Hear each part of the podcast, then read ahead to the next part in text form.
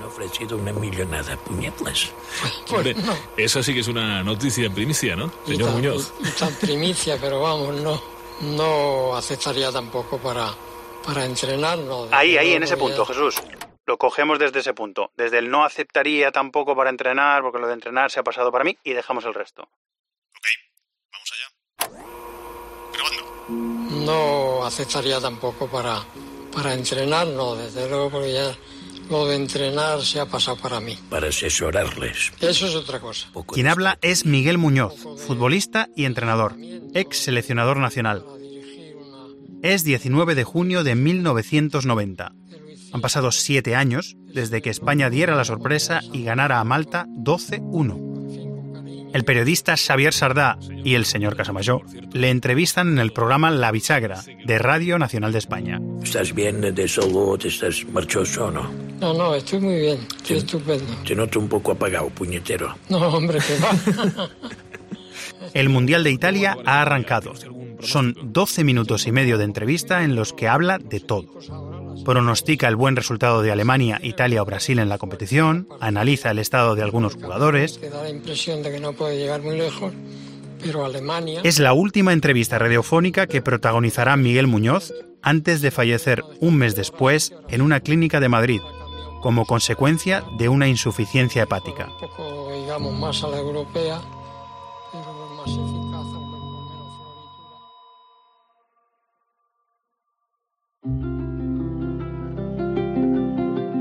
Desde los despachos, el primer gran arquitecto del Real Madrid fue el presidente Santiago Bernabéu, pero desde el banquillo, Miguel Muñoz fue la mano ejecutora de su jefe para edificar una de las mayores épocas del club blanco. Te contaré que Miguel no lo tuvo fácil.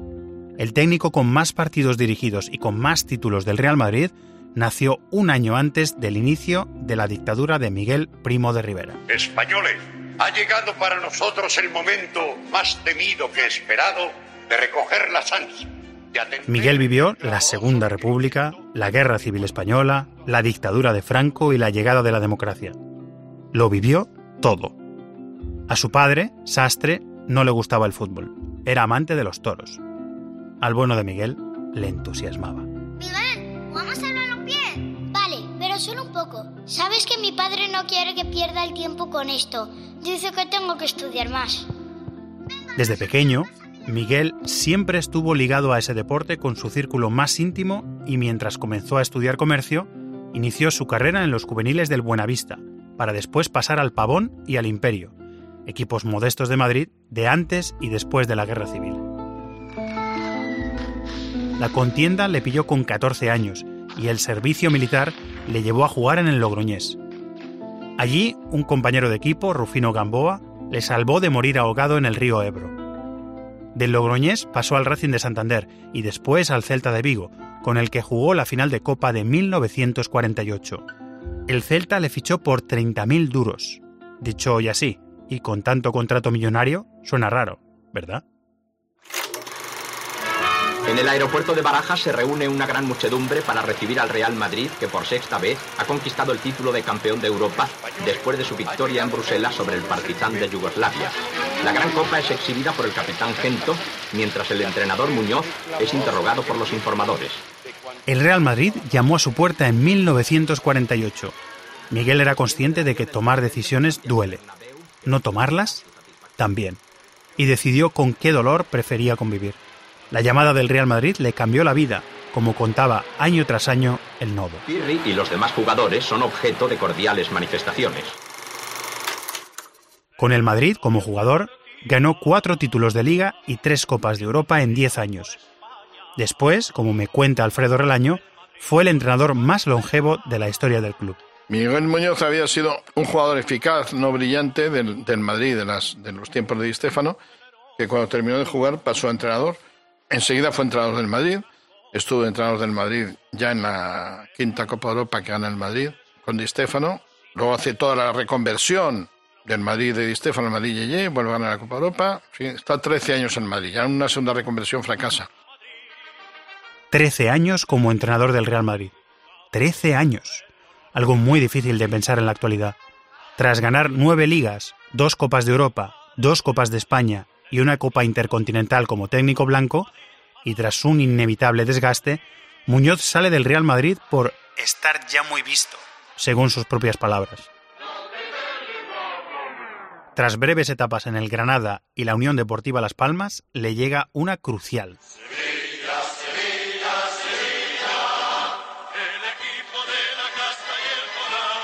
La etapa de Miguel Muñoz en el Sevilla le dejó marcada una profunda huella. Sevilla sedujo a Muñoz, que en ese tiempo hizo buenos amigos entre la prensa local. Uno de ellos fue Luis Carlos Peris.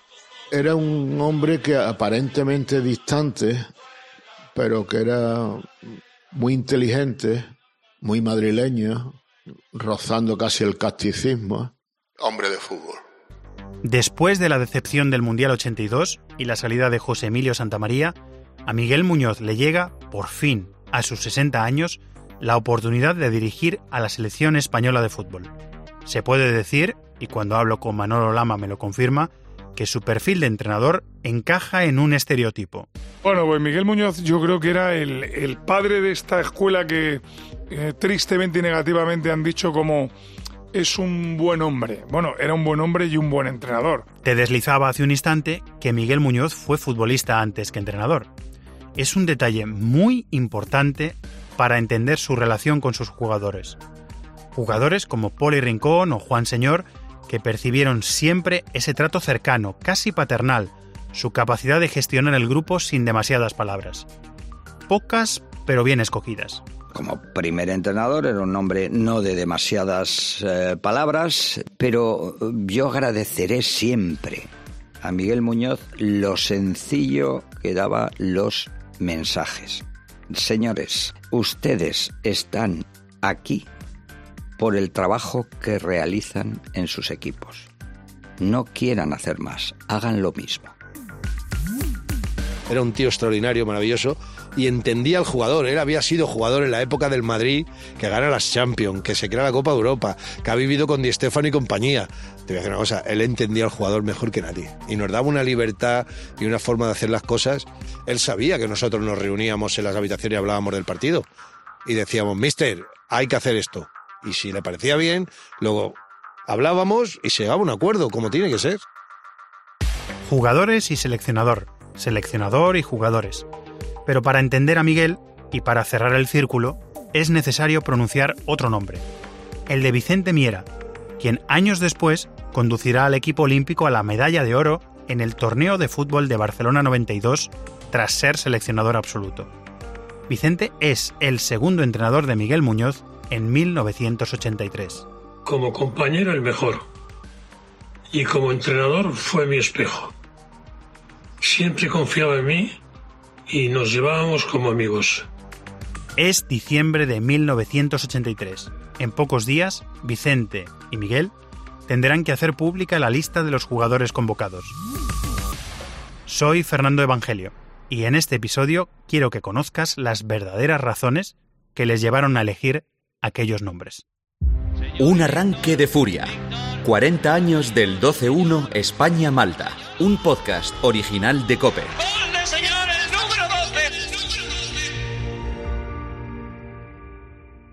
Episodio 2. Todos los hombres de Miguel Muñoz.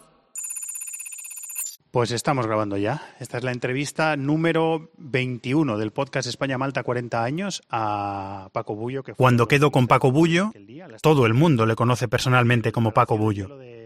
Me cita en el Palacio de Hielo de Madrid, en el barrio de Hortaleza. Hay poco movimiento. En la pista, algunas personas patinan para divertirse, otras están practicando. Son las 5 de la tarde. La pista está abierta, pero el bar se encuentra cerrado. Su director, Juan Bravo, que confiesa ser oyente de tiempo de juego y el partidazo de Cope, nos habilita el bar para que podamos charlar tranquilamente. Escuchar a Bullo hablar sobre el España-Malta 40 años después implica tener delante a una mente en la que se agolpan los recuerdos.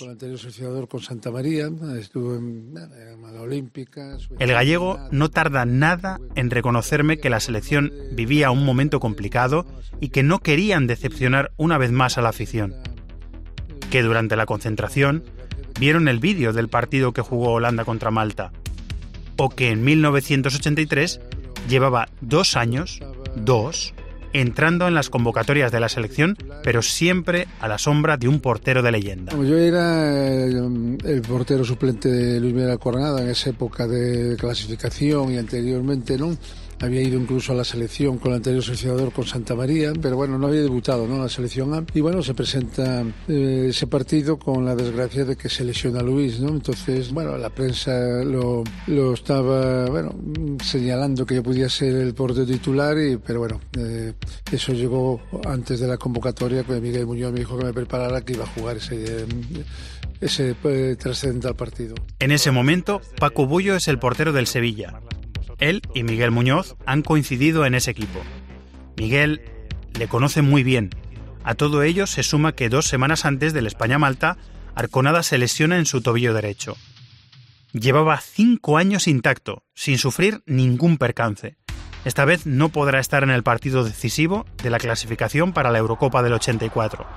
La afición no va a poder ver los paradones de Arconada. Quédate con este detalle, porque la lesión de Arconada, como te contaré más tarde, no fue la única mala noticia.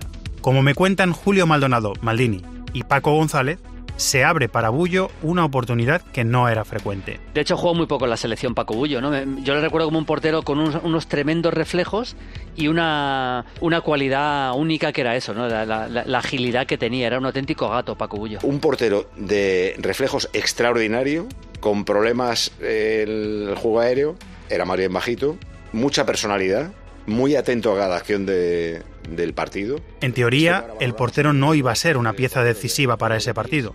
Miguel Muñoz ya tiene titular y además es una fecha señalada para Bullo. Es el día de su debut con la selección. Es un buen punto de partida, pero Muñoz necesita más. Un buen centrocampista. Señoras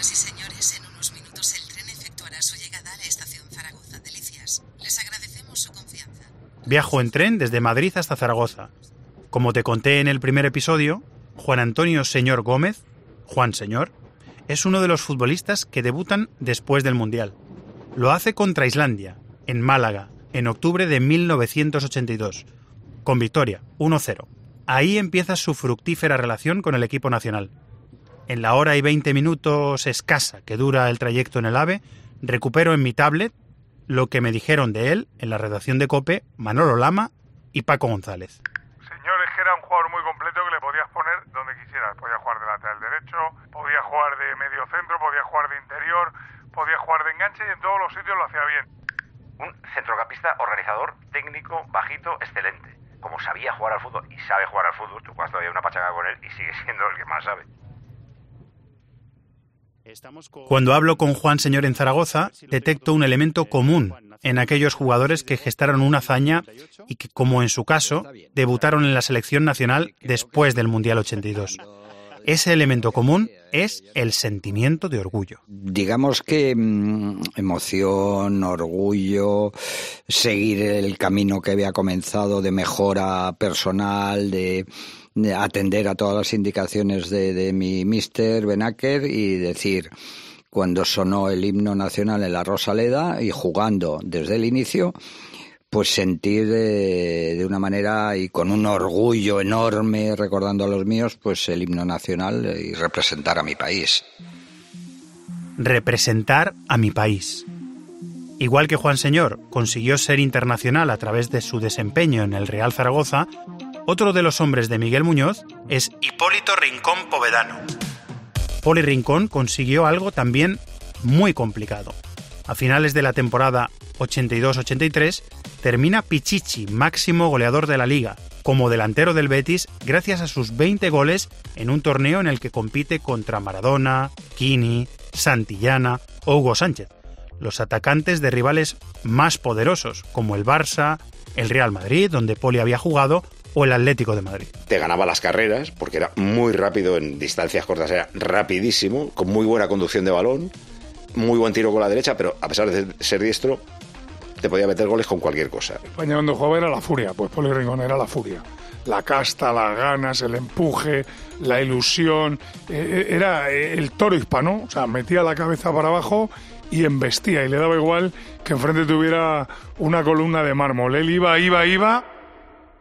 Con Poli me cito en el estadio Benito Villamarín, en Sevilla. Llevo días hablando y whatsappeándome con responsables de prensa del Betis. Hola Fernando, Eh, os vamos a colocar un par de sillones en la portería de Gol Norte para que allí podáis hacer tranquilamente las entrevistas, ¿vale?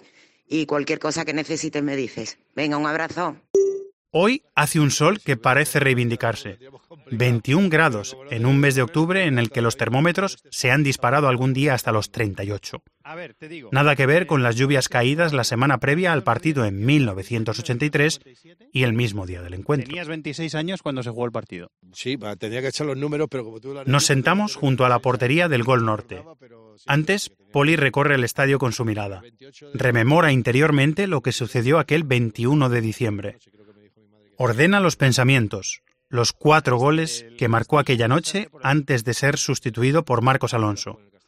Los mismos goles que 40 años después le remueven y le conmueven. Yo he vivido para el gol, he pensado siempre en el gol. Yo aprendí desde chiquitito con un tal Moleiro, que fue un entrenador de los primeros que tuve en el Madrid, que entrenábamos, fíjate, en el Bernabéu entrenábamos en un campo de arena que había al lado. Me dijo, En el área no hay que pensar, hay que ejecutar. si uno iba por la banda yo ya estaba pensando en el remate. Si uno estaba haciendo un regate y yo pensaba que la iba a poner, estaba buscando cómo podía desmarcarme o cómo podía engañar al defensa para que no pudiera ni intuir lo que yo iba a hacer.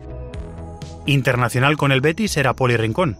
E internacional con el Betis era también, en aquel momento, Rafael Gordillo Vázquez. Actual director de Relaciones Institucionales del club, Rafa Gordillo forma parte de la generación de jugadores que disputaron el Mundial de España, con su correspondiente decepción.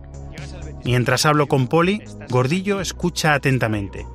Levanta la mirada al cielo, quizás porque su azul le ayuda a ordenar sus razonamientos. Percibo que va rumiando cada una de las palabras que luego utilizará en nuestra conversación. Por momentos me distraigo en las últimas respuestas de Poli. Me viene a la cabeza lo que Maldini y Paco me han dicho sobre Gordillo. Rafa Gordillo tenía una pierna izquierda, tenía un tobillo que parecía que se le doblaba, ¿no? Por cómo centraba. O sea, era un jugador que tenía una sensación de casi de estar siempre cansado por la forma de correr, ¿no? Como de agotamiento permanente, ¿no? De esfuerzo permanente, pero luego sorprendía mucho con la calidad que tenía con los centros. Yo creo que como Gordillo no ha vuelto a ver otro. Quiero decir, hay muchos laterales izquierdos extraordinarios. Eh, yo qué sé, Maldini, de carácter más defensivo. eh, Roberto Carlos, todo el día atacando. Marcelo, Jordi Alba. Pero este, en realidad, era un extremo, pero que normalmente le hacían jugar en el centro del campo o de lateral. Y en realidad era darle el balón a Gordillo y él ya tira para arriba. Al igual que el resto de jugadores, nada más comenzar nuestra conversación de 30 minutos, le pido a Gordillo que se defina. Bueno, yo, yo era un equipo, hay un jugador que, que empecé de extremo izquierda, después me pasaron al lateral. Yo no era lateral izquierdo, porque yo defender no, no, no sabía defender, yo lo que me gustaba era atacar. Y me pusieron de lateral, yo, yo, yo lo que quería era subir para arriba, y es lo que hacía. Lo hacía a las mil maravillas. Y en el España-Malta de diciembre de 1983 harían mucha falta sus centros, como veremos más adelante. Hace unos minutos te decía que la lesión de Arconada no fue la única en las jornadas previas al partido, no. La lesión de Ricardo Gallego en el amistoso previo al España-Malta permitió la convocatoria de Víctor Muñoz Manrique. no me preseleccionó porque el partido tenía que ser muy ofensivo, ¿no? Había que hacer 12 goles y una cosa así.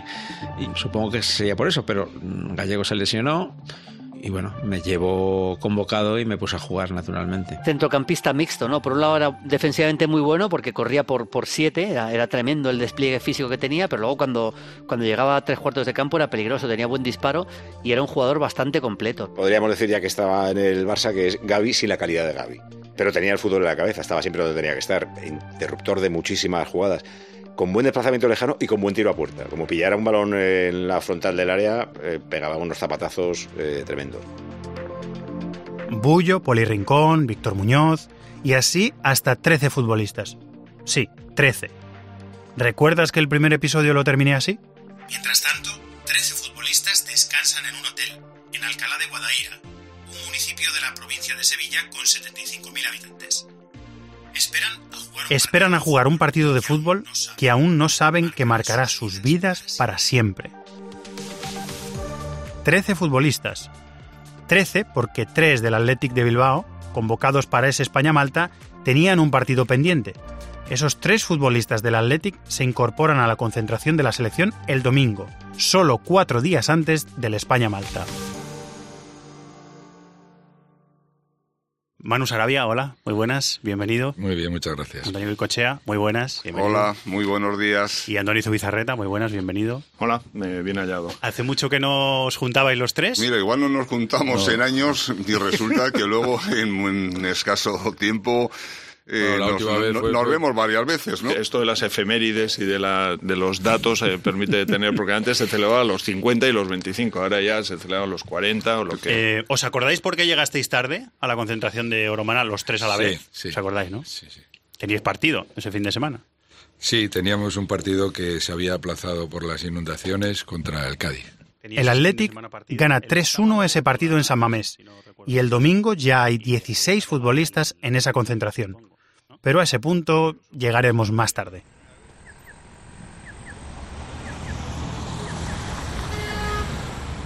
Después de muchas semanas de gestión y de enfrentarme a agendas endiabladas, quedo con Andoni Goicochea, Andoni Zubizarreta y Manu Sarabia en Bilbao, a escasos metros del Estadio San Mamés. En aquel partido, Sarabia y Goicochea serán titulares, y Zubizarreta lo verá desde el banquillo. Si en Barcelona, Zaragoza y Sevilla, la primera pregunta en la que les pedía a todos los hombres del seleccionador que se describieran me dio buenos resultados, en Bilbao no es así. A Nosotros eh, somos de aquí, somos de una tierra en la que nos cuesta mucho hablar de nosotros mismos y hablar de nosotros mismos. Claro. no, hablar de nosotros mismos en. Te agradezco en- que me lo digas. Como No, pero- colectivamente, sí, no, colectivamente sí que. La timidez, que le sirve de excusa, me obliga a tener que recordarle a Andoni Zubizarreta que jugó en Primera División de forma ininterrumpida durante 17 temporadas en emblemas de nuestro fútbol como el Athletic de Bilbao, el Barça o el Valencia, y defendió la portería de la selección española en dos Eurocopas y tres Copas del Mundo. Durante la charla compruebo también que la misma timidez que le impide a Zubizarreta describirse desaparece cuando los piropos son para un compañero, para Andoni Goicochea, algo en lo que coincide con Maldini y Paco González. Jugar con, con Andoni delante, también es verdad que con Andoni, con Rocky, con tal, era una seguridad enorme. Sí es verdad que los porteros del Athletic, Iriba nos puso esa condición de que había que ir a buscar la pelota arriba, los corners, tal, no sé qué, pero tú ibas a buscar arriba porque sabías que si no, si no llegabas por allí, aquello se iba a resolver. Si había una pelota en profundidad, se iba a defender bien. Por ejemplo, el desplazamiento eh, largo que tenía Goicochea, un zurdo muy, muy fuerte. Si te chocabas contra él, eh, te acompañábamos en el sentimiento. Era un central muy del antiguo, Sanza duro, bueno al corte, contundente y luego también eh, en el juego era muy potente, pero clásico central de otra época que cada vez vemos menos. ¿no? Se suceden las alabanzas, ahora hacia Sarabia. Cuando los partidos eran complejos, difíciles, porque también se juega partidos entonces con equipos muy cerrados, tal, no sé qué, tú sabías que un balón a Manolo, de allí pasaba algo. Manu Sarabia era, era elegancia, técnica individual pura, era un jugador, un jugador muy fino, ¿no? Era, era un, un estilista, eh, era un inventor del regate. Alto, espigado, zurdo, cerrado. Una clase extraordinaria. Le daba su- cualquier balón malo, él su control lo convertía en bueno. Buen juego de cabeza. No, no era un 10 en remate, pero sí era un 10 en juego. Juntar a todas estas leyendas 40 años después no es sencillo, pero sí un lujo. Sus respuestas van atando cabos. Es Poli Rincón, por ejemplo, quien ensalza al delantero centro por excelencia de aquel arranque de furia. ¿Me oyes bien? Ah, sí, bien. Durante varias semanas no consigo contactar con Carlos Alonso González. Para todos los aficionados al fútbol español Santillana, por la localidad donde nació, Santillana del Mar, en Cantabria. Tras mucho insistir, consigo localizarle. Ya he venido a hacer mis ejercicios, así que ahora estoy tranquilo. Un problema médico ya resuelto le exige hacer rehabilitación y tener que atenderme por videollamada. Y, y yo quería que escucharas. Le pongo sobre aviso. He pedido a Manolo Lama y a Paco González que le definan como jugador. Comparto con él los vídeos. ¿Quién era Carlos Alonso Santillana como delantero? Vamos a escucharlo, venga. Ah, vale, vale. Bueno, era muy buen 9 y sobre todo era un rematador de cabeza explosivo. Tenía un salto que yo se lo he visto a muy pocos jugadores, incluso después de que él se retirara. Lo inolvidable de él es su vuelo. No siendo muy alto, debe ser, no sé, 76, o, o sea, no, yo no creo que llegue a 1,80. Hay fotos de él extraordinarias, estando todo el cuerpo con- horizontal, o sea, paralelo al suelo, igual a 1,80, 1,90 de- del suelo. Todo él volando. Remataba balones increíbles. ¿Has Sí, visto? no, no. Carlos agradece los elogios, pero matiza. Eh, la gente se equivoca un poco. Lo importante, lo importante para mí era la anticipación. Antes de que llegue el balón, antes de que mi compañero vaya a dar el, el centro, anticiparme. Eh, yo por altura, si a balón parado eh, estoy en el suelo con un defensa, eh, con los dos pies en el suelo, con un defensa al lado y que mide 1,90, 1,85, 1,90, yo no le puedo ganar nunca. A Carlos, Bullo, Poli Rincón, Señor, Víctor Muñoz, Zubizarreta, Goicochea y Sarabia se sumarán tres nombres más. El primero, José Antonio Camacho Alfaro, 81 veces internacional por España y después seleccionador nacional en la Eurocopa del año 2000 y en el Mundial de 2002. Zurdo, como Rafa Gordillo, jugó de lateral derecho el Mundial del 82. Pues este era poli, pero en defensa. Era casta, raza, no le daba miedo a nadie. Le ponías a Kevin Keegan, te defendía a Kevin Keegan. Y si ahora le hubieras puesto a Mbappé y a Haaland juntos, se hubiera pegado con Mbappé y con Haaland. Era un tío sin miedo, era muy ganador, tenía un gen competitivo tremendo. Tú veías, por ejemplo, falta peligrosa contra España y la iba a tirar, yo qué sé, Kuman, barrera formada. Cuando la pegaba Kuman, siempre había un español que había dado tres pasos para adelante y se había tirado por el balón, aunque le pegara un pelotazo en la cabeza y lo reventara. Era Camacho. El segundo nombre que nos falta es Antonio Maceda Francés, defensa, uno de los más importantes de la historia de nuestro fútbol. Era defensa central, pero siendo defensa, Antonio Maceda tenía otra cualidad principal, el remate. Es que arriba eh, le pasa a muchos defensas eh, centrales que, que a Ramos, eh, que huelen por dónde va a caer el balón. O yo no sé si el equipo también les busca a ellos, en este caso también puede ser, pero Maceda nos ha dado goles históricos. Y algunos goles ha marcado también en su carrera Francisco José Carrasco Hidalgo. Para todos, el Lobo Carrasco.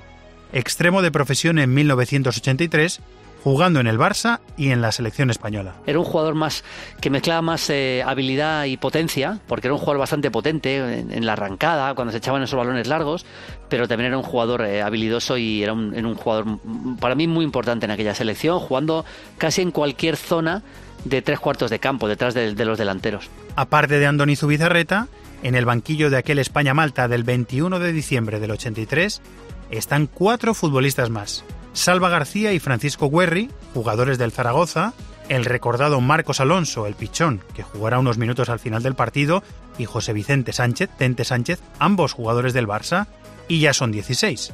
Son todos los hombres de Miguel Muñoz, los que van a jugar o van a estar disponibles para hacerlo. Fuera del campo, una voz certificará lo que allí suceda. Una generación y media de españoles tiene el oído hecho a su retransmisión. Muy buenas noches, señoras y señores, desde el Estadio Benito Villamarín de Sevilla, donde va a comenzar el partido España-Malta. Cuenta la leyenda que hay un gallo más famoso que el torero Joselito en Sevilla y que se recuerda como el gol de nuestras vidas. Es el gallo de José Ángel de la Casa aquel 21 de diciembre de 1983, cuando Señor marcó el tanto que hacía el 12-1 frente a Malta. ¡Señor gol! ¡Gol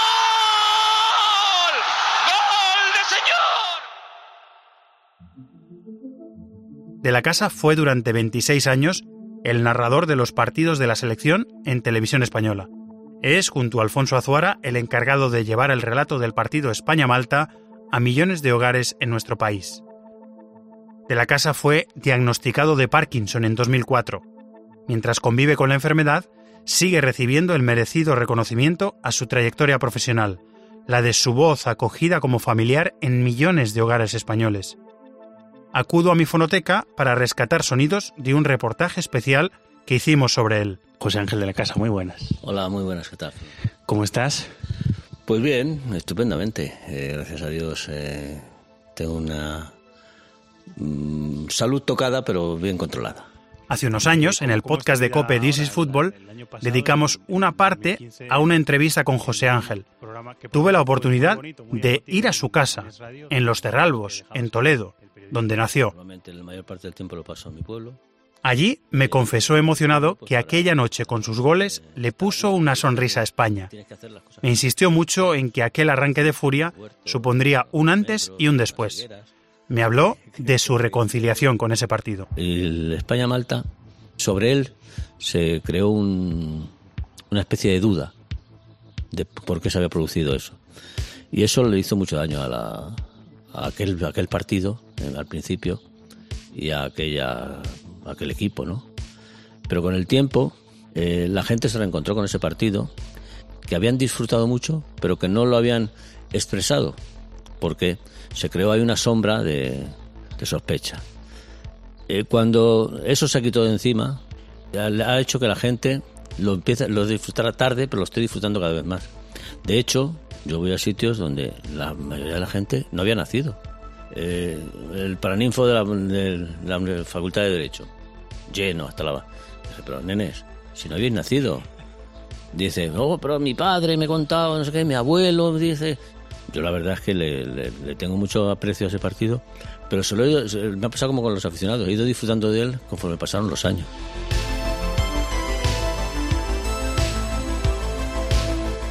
Aquella noche un país entero volvía a confiar en su selección. Lo que no sabían es que el secreto para entender todo lo que estaba pasando arrancó un año antes, en diciembre de 1982, y en la localidad alemana de Aquisgrán. Un arranque de furia. 40 años del 12-1 España-Malta. Un podcast original de Cope. Dirección y guion. Fernando Evangelio y Antonio Rantia. Producción. Fernando Evangelio y Raúl Liñares. Diseño sonoro. Jesús Agudíez. Con las voces de Gemma Santos, Liberto Pablo García y Pedro Pablo García.